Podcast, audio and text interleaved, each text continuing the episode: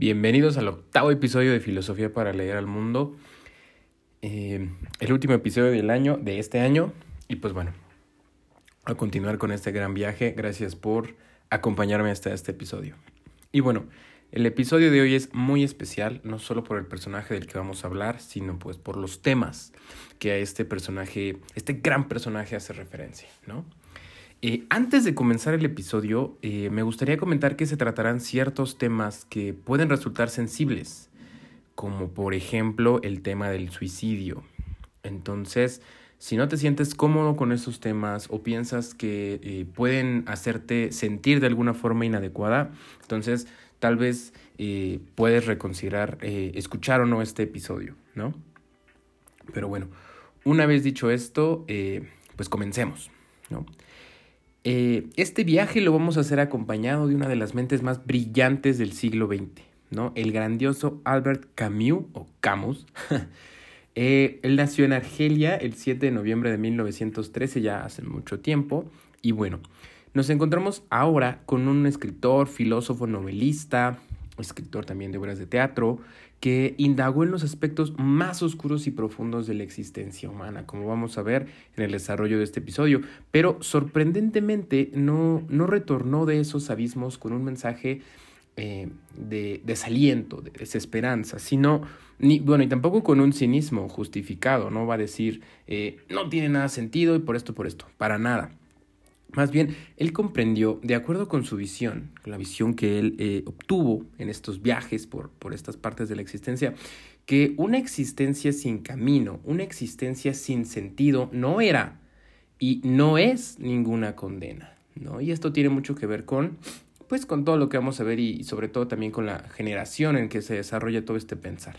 Pero bueno, eh, esta condena viene cuando nos damos cuenta que precisamente no hay un camino, no está marcado nada. No viene nadie, eh, esperemos, a decirnos hacia dónde vamos, hacia dónde va o hacia dónde debe ir nuestra vida. Esa es la condena. Bueno, dando esta introducción, pues veamos. Eh, el extranjero que vive en todos nosotros, ¿no?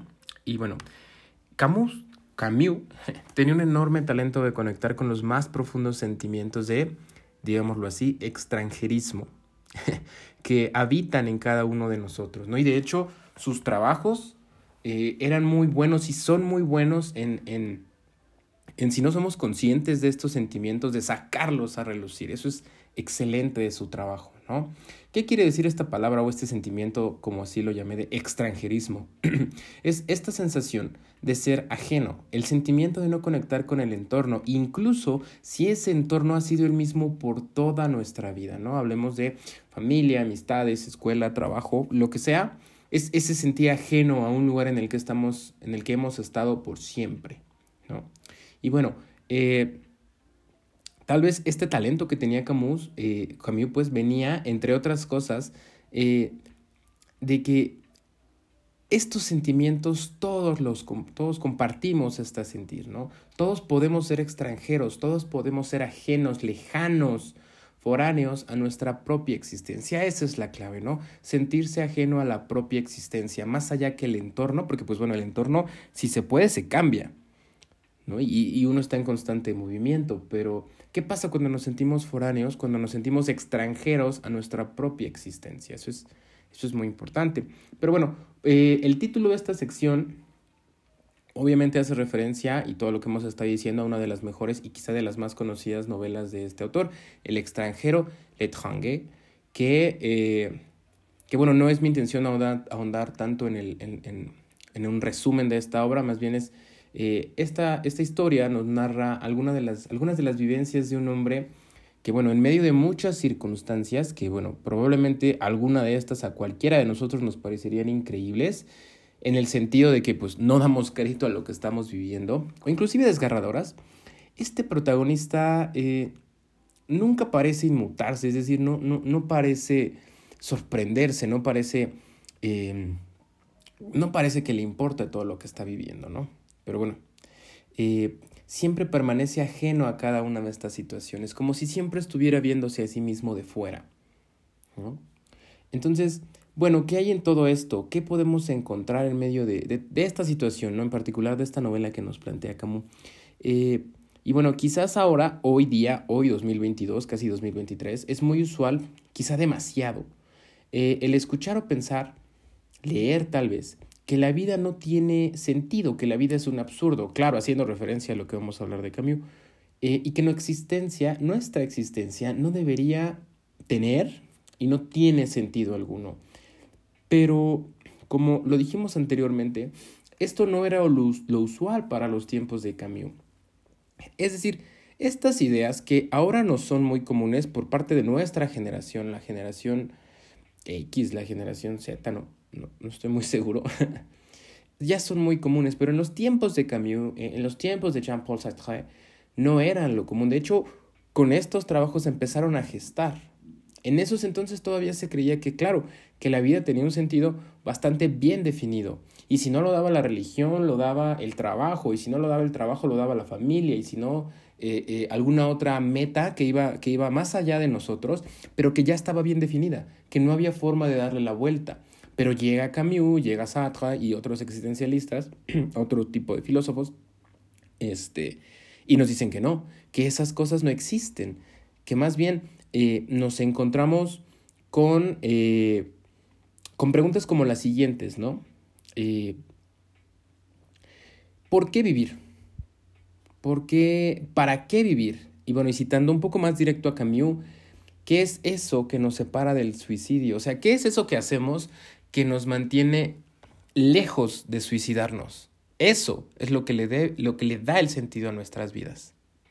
Entonces, bueno, decimos que eh, nos empiezan a cuestionar, o se nos empieza a cuestionar acerca del sentido que tiene nuestra existencia, ¿no? ¿Por qué vivir? ¿Para qué vivir? Bueno, vamos a ver que una vida sin sentido no es absurda como, como dice el título de este episodio, ¿no?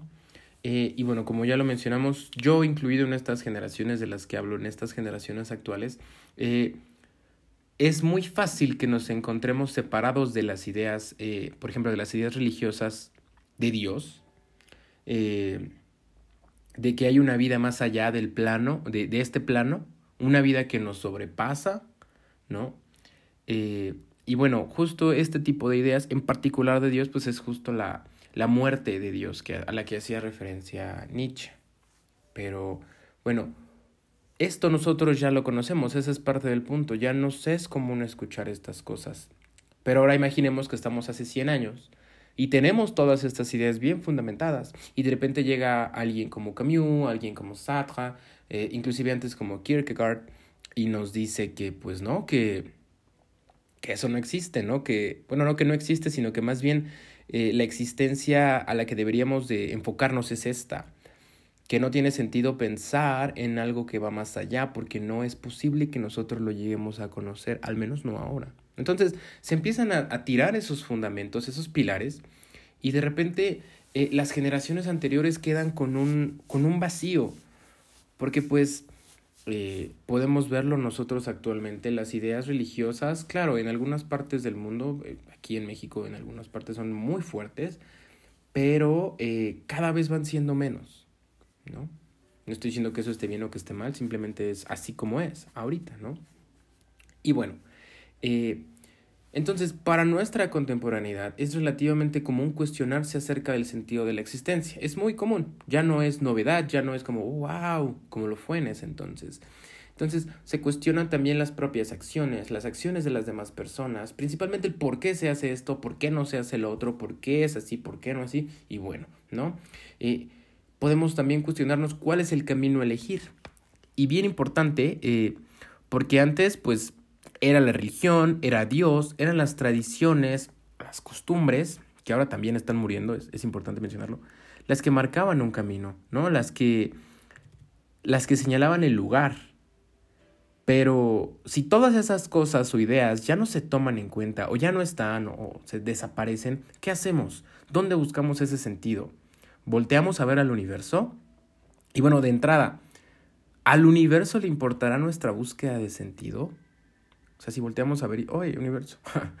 y bueno, es este, es este contraste, eh, el problema al que, al que Camus denominó como el absurdo, ¿Qué cosa es el absurdo? Pues bueno, es el choque que encontramos entre nuestra constante indagación por un sentido vital y la aplastante diferencia del universo. Es decir, nosotros estamos tan desesperados a veces, tan, tan apresurados a encontrar un sentido a nuestra existencia, pero de repente volteamos a ver y al universo no le importa. El universo sigue existiendo, todos los demás siguen existiendo, todo sigue corriendo, el mundo sigue dando vueltas. Tengamos o no sentido para nuestra existencia.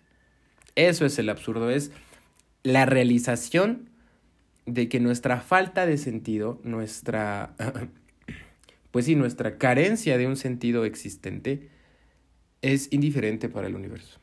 Eso es el absurdo, Y bueno, lo que Camus trata de decirnos, o más bien lo que nos dice directamente, es que somos libres, libres de sentido. No hay dentro de nosotros un sentido intrínseco, no nacemos con una disposición a algo, pero, y quiero hacer mucho énfasis en esto, eh, lo anterior no quiere decir en ningún momento que nuestra existencia, aun con falta de sentido, pierda su valor, porque bueno, esta es una concepción bastante cínica que se le da eh, actualmente. Se confunde mucho con el nihilismo, pero no es lo mismo. No se trata de decir, bueno, la vida no tiene sentido, nada me importa, bla, bla. Si tú quieres percibirlo así, si tú quieres tomarlo así, pienso que es tu decisión, pero eh, acá no estamos hablando de eso. Más bien, acá lo que estamos diciendo es que somos libres, nuestra existencia es nuestra, es, es, es únicamente de nosotros. Y nosotros, al ya no estar atados a una eh, metanarrativa, como podríamos decirle, como lo eran antes las de la religión, las de, eh, eh, por ejemplo, las de Marx y el progreso de la historia, ya no estamos atados a eso. Entonces nuestra existencia nos pertenece únicamente a nosotros, somos libres, libres para decidir y somos nosotros quienes le imprimimos este sentido, esta esencia a nuestra vida. Y bueno, acá también, después de tanta libertad, pues viene otro problema, ¿no? ¿Y qué pasa si somos tan absolutamente libres, tan... Eh, eh, tantas opciones que hay, que parecen ilimitadas? ¿Qué cosa elegimos de entre infinitas opciones? Ese también es otro problema que se presenta con esta libertad. Entonces, tenemos una existencia que está en nuestras manos, claro, con ciertos, ciertas limitaciones que nos impone el entorno y, todo lo demás, ¿no? Pero bueno, perdón, en esencia esa existencia está en nuestras manos. Entonces, hace unos minutos hablábamos acerca de, de que esta libertad conllevaba una condena. ¿Cuál es esa condena? Bueno, tenemos eh, la condena de lo cotidiano, ¿no? Y justo enlazando con la idea anterior, eh, otro de los grandes trabajos de Camus, El mito del Sísifo, un, gran ensayo de filosofía, eh, nos presenta una interesante visión, una metáfora sobre la existencia humana. Y bueno, igual no es mi intención ahondar en esta gran obra, porque no podría hacerlo en tan poco tiempo, pero bueno, en esencia, esta obra consiste eh, en que el personaje de, Sísifo eh, hace enojar a los dioses griegos y estos lo castigan mediante una curiosa rutina. Él tiene que, por toda la eternidad, subir una pesada roca hasta, el tope de la colina y justo cuando llega al tope, esta roca vuelve a bajar. Y así una y otra vez por toda la eternidad, ¿no? Em, entonces, mucho se ha dicho sobre este mito y Camilo en particular eh, lo toma como una forma de mostrar el absurdo. ¿Por qué? Bueno, todos nosotros pudiéramos pensarnos como un Sísifo, que día a día subimos nuestra roca para que al final del día la veamos bajar. Y en ese sentido tenemos varias opciones, tenemos muchísimas, algunas de ellas pudieran ser eh, las siguientes. Nos revelamos e intentamos cambiar el hacer, es decir, no quiero más subir esta roca, no me importa qué tenga que hacer, que me aplaste, lo que sea, pero no la voy a subir una vez más, ¿no? Eh, otra opción es aceptamos el absurdo de nuestro hacer, es decir, eh, al universo no le importa que yo lo esté haciendo así, no le va a importar, y pues yo puedo hacerlo, ¿no? Yo lo hago, no es lo mismo que resignación, simplemente acepto que esta es eh, la realidad, por decirlo de alguna manera, ¿no? Y bueno, eh, otra opción que no es lo mismo es eh, lo sigo haciendo, pero no lo acepto. Es decir, me, me, me, me, encuentro en un estado, pues, quizá de negación y lo hago con frustración o algo así. O sea, muchas otras opciones. Pero bueno, ¿Cuál de estas opciones es mejor? ¿Cuál nos pudiera brindar mayor satisfacción? ¿Y con respecto a la satisfacción, eso es otro tema, pero eh, volviendo a Camus, si le pudiéramos preguntar a él, ¿qué nos diría? ¿No?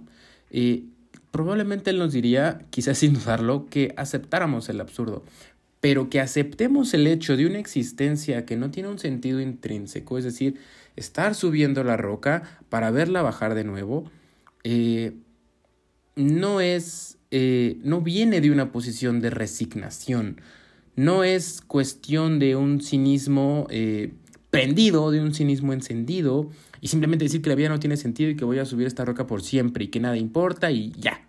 No, más bien es aceptar la condición de libertad que nos brinda la indiferencia de este, de este gran universo. Es decir, pensémoslo así, o sea, realmente, ¿qué sentido tiene?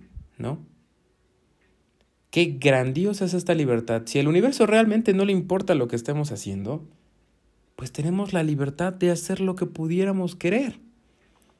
O podemos pensarlo de manera contraria. Si al universo realmente le importara lo que nosotros hacemos, qué chinga. Porque entonces nosotros ya tendríamos un lugar asignado, ya tendríamos unas tareas asignadas y no habría forma de cambiarlo. Entonces, eh, al final del ensayo del Sísifo, Camus nos dice algo como, y pues uno puede imaginarse al Sísifo feliz, pero de nuevo no es una resignación, no es como, por ejemplo, si lo ponemos en términos contemporáneos, yo, por ejemplo, pues también tengo un trabajo asalariado y voy al trabajo y lo hago y al otro día y al otro día y al otro día.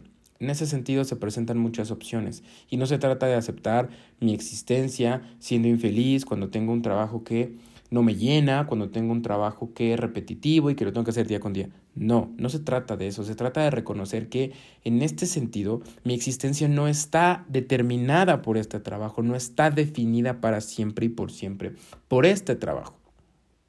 Hay muchas opciones. Claro, si lo bajamos a un nivel más práctico o más terrenal, pues hay que ahondar en lo particular de cada una de estas opciones. Pero el punto es que existe ese punto de quiebre, esa, esa, esa libertad. Y bueno, hasta ahora hemos ahondado en estas ideas y ya casi iba a terminar el podcast, pero discutiéndolo con algún par de amigos, uno en particular, eh, pues me di cuenta que no le estaba haciendo justicia a Camus, ¿no? Que no, no, no realmente no estaba llegando a, a ese sentir que uno tiene cuando lee alguna de sus obras en particular algunas de sus novelas que son buenísimas. Entonces, hemos discutido o se ha hablado mayormente sobre la parte intelectual de Camus, ¿no? Pero les digo, dejarlo ahí sería una injusticia completa. Y bueno, adentrarse en el vacío, como lo hemos hecho en, esta indiferencia, en el absurdo, es una tarea bien monumental. Pero algo que también aprendemos de, de Camus es que, y que nos dejan sus obras, es que la vida es un todo, es un todo extremadamente complejo, que tiene dentro de sí mismo pérdidas, felicidad, amores, extravíos, reencuentros, soledades, fiestas, compañía, eh, todo dentro de un mismo paquete. Y acá voy a tomar y voy a citar directamente uno de, los, de mis fragmentos favoritos de, de Camus. Y yo espero que este fragmento logre sintetizar el gran contraste y el gran todo que representan estas bellísimas obras de Camus. Y dice algo así. En medio del odio encontré que dentro de mí existe un amor increíble. En medio de lágrimas hallé en mi interior una sonrisa invencible.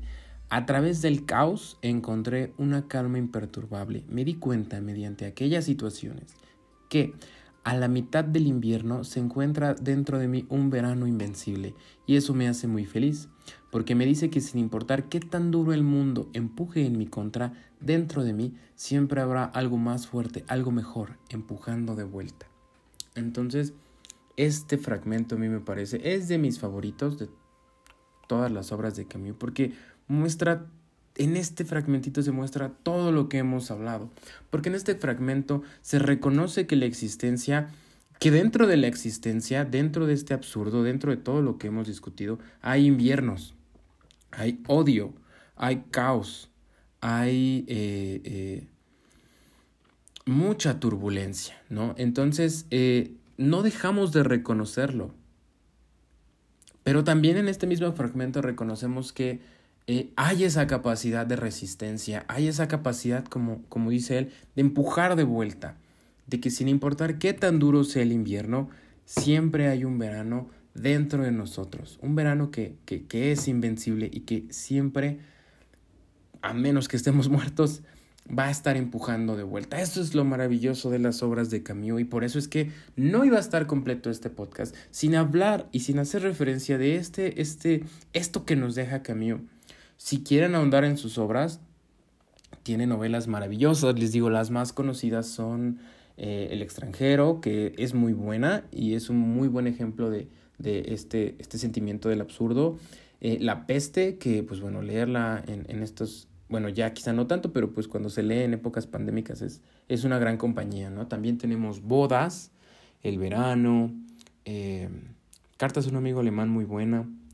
El mito del Sísifo es un ensayo eh, filosófico que describe en, un poco más formalmente lo que es el absurdo y esto a lo que nos enfrentamos. También es muy bueno y es muy corto. Tenemos La Caída, una historia quizá un poquito más personal. Es una novela, pero puede reflejar la, la, vida un poco de Camus, escrita por él mismo, obviamente, y muchas otras. Entonces, es un autor fantástico. Yo, si tuviera que recomendarles alguna para iniciar, pudieran ser eh, quizá La Peste eh, o El extranjero, las más famosas. Eh, a mí en particular yo preferiría La Peste, pero pues cualquiera de ellas es, es muy bueno, es un autor excelente.